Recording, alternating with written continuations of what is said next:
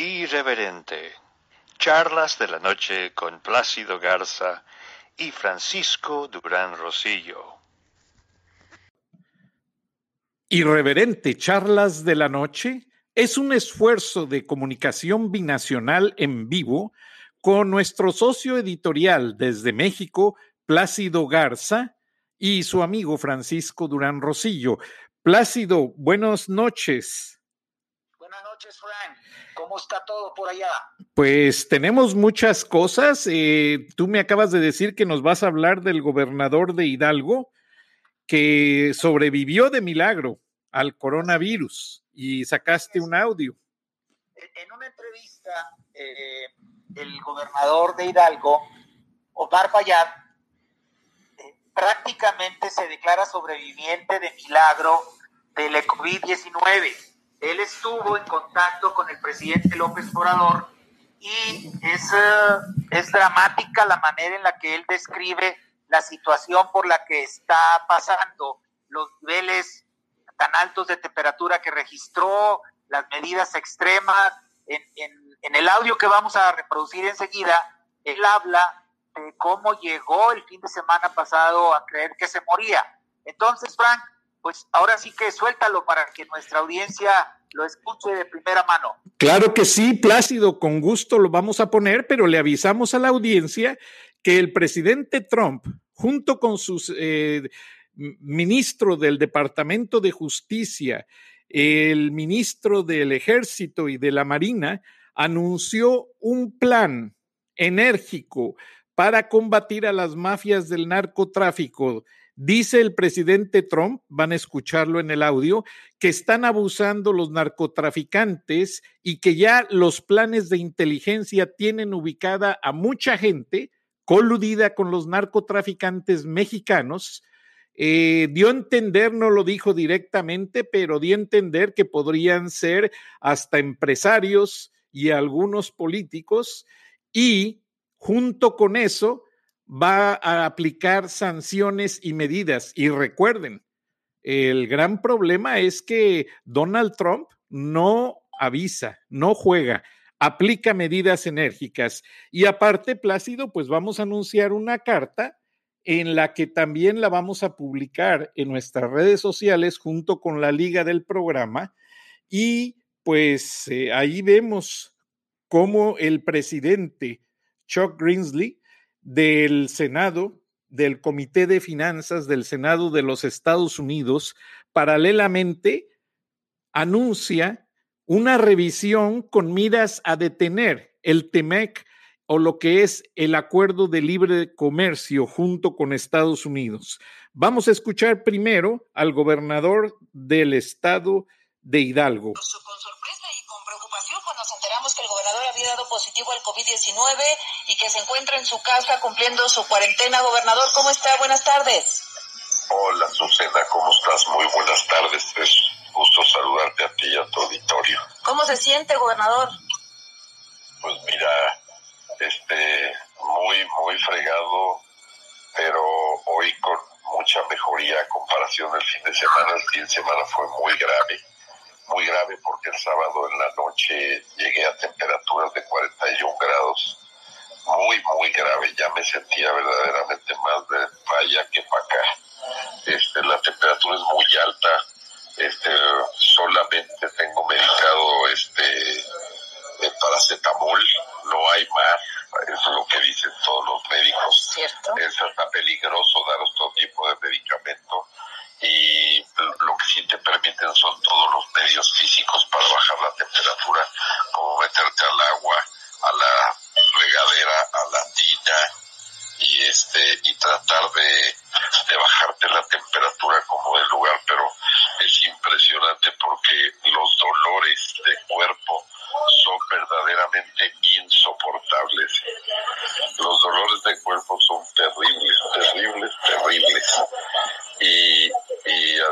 bueno, pues la temperatura te, te mantiene en una condición de, de deshidratación. Mira, ahora entiendo por qué está muriendo tanta gente.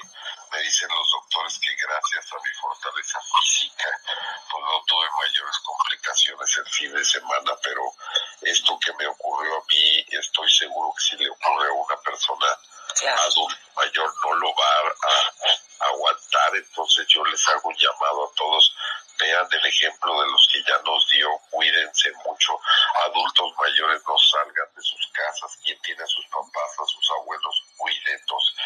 No es broma, la gente se puede morir, se debate uno entre la vida y la... ¿Cómo ves, Plácido? Bueno, pues es, yo creo que es bastante claro, eh, aunque el audio tiene sus, distorsiones, pero para ayudarle un poco a la audiencia, eh, lo que Omar Fayad está diciendo es que él, él, llegó a sentir que se moría el fin de semana pasado. Él, él de alguna manera explica que los dolores del cuerpo son insoportables y que la temperatura en sus picos más altos llegó a 41 grados y que los más bajos eran de 38 él dice que de esta enfermedad se, puede morir mucha gente. Y también lo que menciona, y ayudando un poco a, la profundidad sobre lo que él está diciendo, es, es, que está recomendando abiertamente a la población mexicana que, que cuidemos a nuestros adultos mayores, a nuestros ancianos. Afortunadamente en el caso de Omar Fayad, eh, es una persona muy fuerte, físicamente muy fuerte, y eso le ayudó, pero si alguien de, esa consistencia física que tiene eh, nos está hablando de que sufre, sufrió dolores insoportables y un dolor de cabeza que decía, es como si me hubiera tirado desde el balcón. Entonces, eh, la, la, manera en la que Omar Fayad explica eh, cómo se siente él ahora y las recomendaciones que hace a su familia, él está totalmente confinado en su, en su casa, él, para la audiencia, eh, es importante que sepan, él está casado con Victoria Rufo, una conocida actriz de televisión, y, él menciona que está recluido en su, en su habitación y que el resto de la familia, aunque, aunque dio negativo en las pruebas, no tienen contacto con él. Lo, que... pero con quien, perdón que te interrumpa, Plácido, pero con quien sí tuvo contacto, creo que fue con el presidente de la República. ¿Qué nos puedes decir? Justo, justamente esa era, esa era la entrada que estaba esperando para decir que él, él estuvo en contacto con el presidente en una conferencia mañanera. Eh, hubo, hubo intercambio de abrazos, hubo saludadas de mano. Entonces, mientras el gobernador, de manera muy responsable, pues está confinado y se hizo la prueba, hasta donde se sabe, porque lo están guardando como secreto nacional, eh, no tenemos idea de si el presidente López Obrador ya se hizo la prueba. Nadie nos dice, nadie lo dice. Eh, no, no tenemos idea de, si, la prueba se le hizo, si salió positivo o si salió negativo, pero hoy en la mañana apareció en su conferencia habitual, eh, otra vez haciendo agendas ideológicas en contra del neoliberalismo y diciendo que el plan de recuperación económica va a ser eh, el próximo domingo en el informe que va a dar a la nación, pero de que tuvo contacto cercano y directo con una persona contagiada por el, por el virus es un hecho. Entonces, él, el presidente sigue su vida normal, no nos dice a los mexicanos qué pasó después de ese contacto y hay que recordar aquí que él saludó de mano a cientos de elementos de la Guardia Nacional. Entonces, esos son los contrastes que se están viviendo en México, mi estimado Frank, relacionado con la pandemia.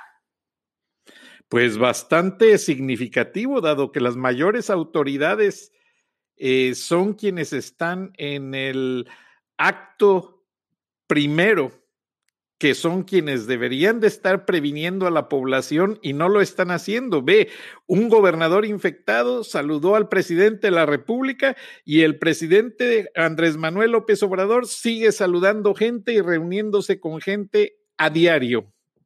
eso, es lo que está sucediendo. Al respecto, eh, si se analiza que ya no hay mucho material para analizar en lo que dice el presidente, porque prácticamente está repitiendo el mismo mensaje, pero fíjate lo que yo noté eh, a raíz de lo que de lo que sucedió hoy en la conferencia de la mañana. Haz de cuenta que es la dialéctica que él utiliza eh, como si fuera la genética. Y déjenme platicarles por qué.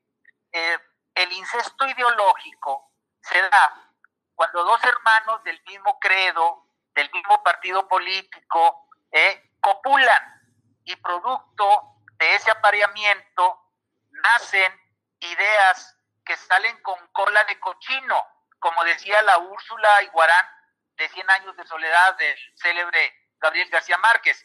Eh, Úrsula estaba cansada de advertirles a sus descendientes de que los engendros idiotas que había en su familia habían nacido de los matrimonios que se daban entre primos y del mismo incesto. Bueno, yo escucho y veo los diálogos que se avientan el presidente López Obrador con los elementos de su gabinete y por la sumisión de todos al poder supremo de López Obrador, yo percibo conversaciones puramente hemofílicas. Eh, mi querido Frank, hace cuenta que estoy viendo, estoy viendo incestos ideológicos en las conversaciones que tiene López Obrador con su gente. ¿Y qué sale de un incesto? Pues salen los engendros con cola de cochino de los que Úrsula Iguarán hablaba este, en Cien años de soledad. Perdón por, por meter elementos literarios al asunto, pero ya no, ya no encuentro yo un sustento técnico y científico en lo que está pasando, en la verborrea que López Obrador le dedica al pueblo todos los días, Frank.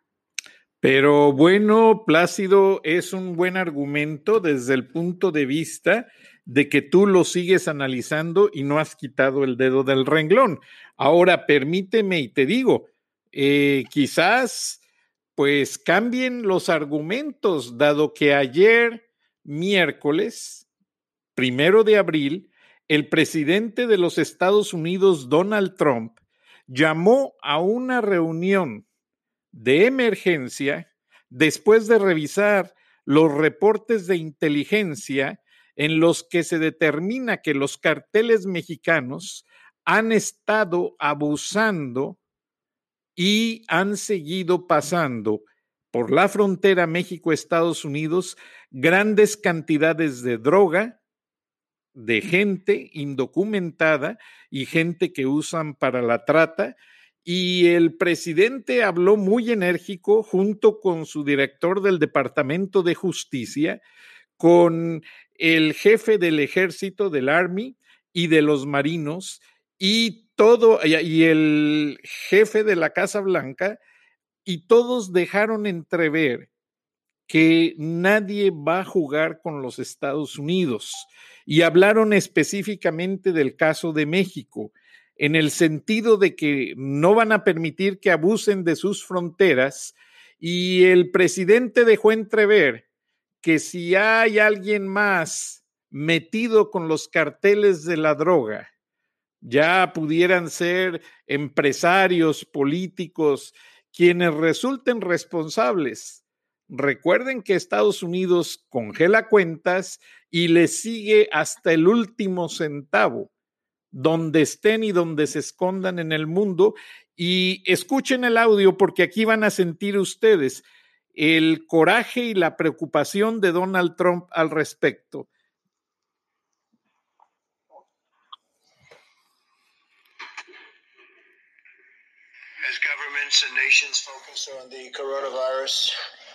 There's a growing threat that cartels, criminals, terrorists, and other malign actors will try to exploit the situation for their own gain.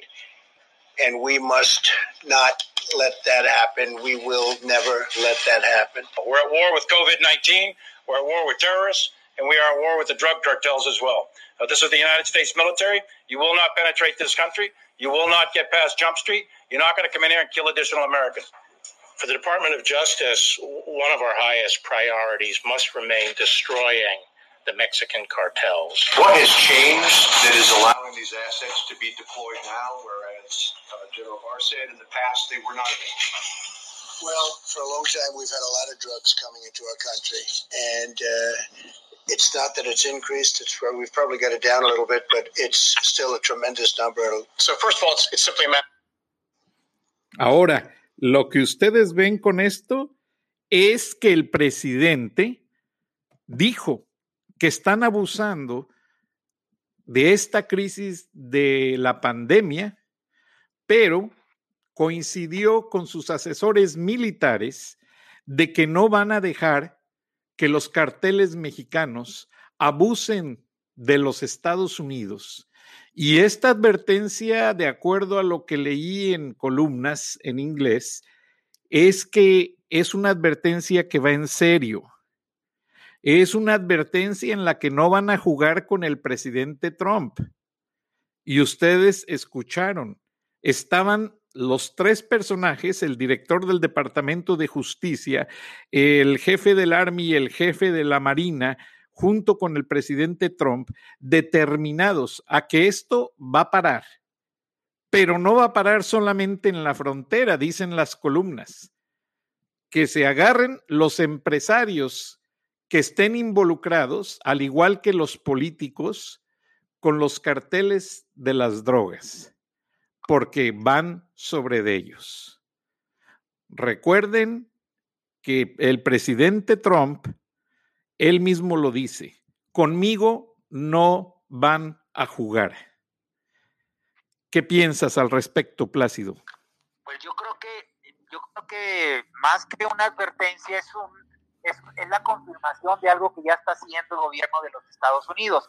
Y aquí lo, lo que hay que destacar es que esas cuentas sobre las cuales ya se está rastreando, tú recordarás el reporte de inteligencia que yo te, envié y compartí contigo, que viene directamente de, del Capitolio, ahí se habla de que las cuentas susceptibles de estar metidas en los negocios turbios de México eh, involucran a empresarios. O sea, que no, no estamos hablando solamente de, de que los, las bandas criminales están siendo objetos de este escrutinio por parte de la, vamos a decirlo así, del fisco y de la inteligencia norteamericana, sino que ya también empresarios que habitualmente se escudan en los oligopolios que manejan acá en México, eh, deben de tener muy, muy presente de que si en México todavía es posible estar haciendo de las suyas, por más que el presidente López Obrador hable de su lucha anti la corrupción, porque no se sabe de ningún empresario notable que esté en las rejas. Claro, está Alonso Ancira.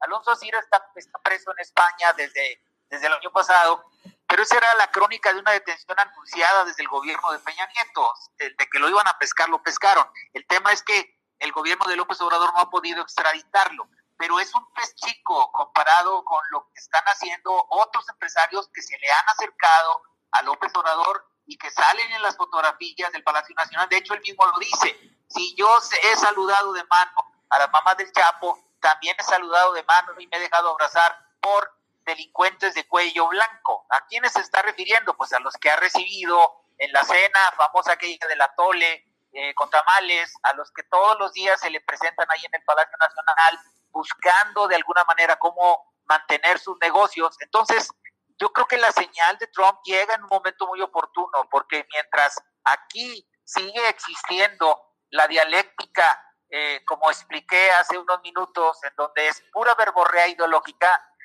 como que en Estados Unidos yo veo un lenguaje mucho más claro, más técnico, más apegado a lo que está sucediendo. Eh, eso es lo que me parece, Frank. No, y básicamente que Donald Trump esperaba una adhesión solidaria de su vecino mexicano en la lucha de esta pandemia y todo deja entrever que no hubo solidaridad ni en la en el control de la pandemia ni tampoco en el control del tráfico de drogas y el hecho de que se pare a anunciar a media tarde de un día que ya había terminado la jornada de trabajo que el reporte de inteligencia le indica que están pasando cantidades estratosféricas de estupefacientes, es preocupante, Plácido. ¿Tú qué dices? Sí, que así es. El análisis frío de las cosas es que eh, las señales de alerta en los Estados Unidos se dieron 13 días antes de la emergencia sanitaria que fue decretada por el gobierno mexicano. O sea, ese desfase de 12, 13 días está ocasionando en este momento que se estén desatando los casos eh, confirmados. Aquí en México se, se ha visto un déficit en el número de kits de que disponen los hospitales y algo muy, muy, muy preocupante es el hecho de que hubo un brote de casos en uno de los hospitales del Seguro Social en Monclova, una ciudad que está a 150 kilómetros de Monterrey rumbo al norte en el estado de Coahuila, en donde ya ha habido muertes entre los médicos que están atendiendo eh, a los pacientes infectados. Eh, los reportes que nos llegan en este momento hablan de que la denuncia fue presentada por las mismas autoridades del Seguro Social del Hospital de Moncloa desde hace 15 días. O sea, 15 días de estar pidiendo ayuda federal que nunca llegó. No hay kits, no hay camas con oxígeno y contrastado con esta inacción por parte del gobierno mexicano. Claro, muchos que defienden al régimen van a decir que ya está decretada la emergencia sanitaria, pero lo que no están diciendo es que llevamos 13 días de retraso. El mismo subsecretario López Tatel está hablando de que pronto, en las próximas semanas, se va a desatar el pico de la epidemia en México. Pero cuando esto llegue a suceder, ¿qué tan equipados están los hospitales como para poder recibir a tanta gente que se espera? El mismo gobernador de Hidalgo, Omar Fayad, dice, la gente se va a morir por esta enfermedad. Debemos de afrontar el tema con seriedad. Pues el primero que tiene que escuchar eso es el presidente, al que abrazó, al que le dio la mano. Lo, vemos muy quitado de la pena. Esto ya raya, eh, Frank, en el cinismo. Sí, y es triste, pero tenemos otro tema importante del cual tú hiciste parte de la investigación, Plácido, y es muy importante en el sentido de que Charles E. Grassley, el presidente del Comité de Finanzas del Senado, junto con varios miembros, firmaron el día 20 de marzo un oficio en el cual dicen ellos que la administración y el Congreso trabajaron juntos exitosamente para renegociar el TEMEC o lo que es conocido como el Tratado de Libre Comercio. Nuestro buen trabajo resultó en la aprobación de la ley de implementación del acuerdo eh, entre Estados Unidos, México y Canadá. Pero, pese al amplio apoyo bipartidista, el trabajo aún no está terminado. Acaba de entrar en una nueva fase antes de que pues las autoridades lo pongan en vigor prácticamente, en Estados Unidos deben de tener la confianza de que las tres partes han cumplido debidamente sus obligaciones respectivas. Una larga experiencia de implementación incompleta fue inadecuada por parte de socios de acuerdos comerciales que nos ha enseñado que Estados Unidos debe hacer este trabajo en la parte frontal para garantizar que las palabras en el papel brinden beneficios genuinos a los estadounidenses, incluidos nuestros agricultores, trabajadores, em, empresarios, etcétera. Pero instan a que se reconsidere seriamente la entrada en vigor de esta propuesta para el primero de junio, particularmente a la luz de la importancia de la crisis de salud pública y a la interrupción de la cadena de suministros causadas por el COVID-19. La administración está pidiendo básicamente que se revise a fondo todo esto, Plácido. ¿Y qué te da a entender este oficio firmado por el presidente del Comité Financiero? ¿Qué significa todo esto? Bueno, en las confirmaciones que hemos hecho, producto de la investigación que estamos realizando entre, entre nuestros dos equipos, Frank, el que tenemos allá en Atlanta y el que está acá en, en Monterrey, lo que, lo que estamos viendo es que eh, ya hay un cuestionamiento por parte del Capitolio, por la, por la fracción eh, demócrata y muchos republicanos respecto a la conveniencia de seguir adelante con los acuerdos que se firmaron del TEMEC, del, del Tratado Comercial entre México, Estados Unidos y Canadá. Ya lo están cuestionando y la razón por la cual están cuestionando la conveniencia de seguir adelante con lo acordado es que no están viendo un reflejo por parte del gobierno de López Obrador a lo que Estados Unidos sí está haciendo. E, es verdad, el gobierno de Estados Unidos es eminentemente proteccionista, todos lo sabemos, eh, pero lejos de ese aspecto, porque ahora, ahora en México con el con la llegada del, de López Obrador, el, el proteccionismo está todo lo que da. Recuerda tú que ya se instauraron precios de garantía para productos agrícolas como el maíz, el sorgo, el frijol. Pero independientemente de eso, lo que a los Estados Unidos los está llamando a cuestionar, y me refiero yo a, a las fracciones eh, demócratas y parte de los republicanos, es que en lo que tiene que ver con el control o las acciones para controlar la epidemia, los Estados Unidos no ven un reflejo adecuado o a la altura de lo que está pasando ya en los Estados Unidos. Ahora, otro elemento que salió en la investigación que realizamos, Frank, eh, tú lo sabes, es que la puntilla, o vamos a decirlo así, para darles todavía más la razón a los norteamericanos, a los legisladores norteamericanos en su idea de frenar el Tratado de Libre Comercio con México, es el hecho de que esta semana se presentó el, el, problema de la consulta popular ordenada por López Obrador en Mexicali, en donde se le dio para atrás a la inversión de Constellation Brand, la cervecera que está perdiendo ahorita 700 millones de dólares. Ese, este hecho en particular ya desató una controversia internacional porque hay acuerdos que fueron firmados en sexenios pasados, ponle tú, pero que están vigentes. Ese es, ese es un hecho. Y el otro que ha pasado desapercibido para la opinión pública es que ya existe una controversia en este momento de una empresa norteamericana que se llama Talos Energy, que fueron los que descubrieron el pozo profundo de Sama en la zona de Campeche, en donde el gobierno se está apropiando del el beneficio de la explotación de esos recursos y está diciéndole a la gente de manera muy populista que, que, México ya está sentado otra vez en un mar de petróleo, cuando ese petróleo en un porcentaje muy alto corresponde a los dueños de los equipos de exploración, que son Talos Energy de, de Estados Unidos. Talos, yo hablé directamente con uno de los representantes legales en la Ciudad de México y me dijo que la controversia internacional va para adelante, porque no se van a dejar de que de buenas a primeras Pemex se apropie de un recurso que no es de la empresa paraestatal. O sea, el tema yo creo que viene serio, porque si se frena el Tratado del Libre Comercio entre México y Estados Unidos, entonces sí la situación económica del país no va, no va a tener para dónde, para dónde hacerse, Frank.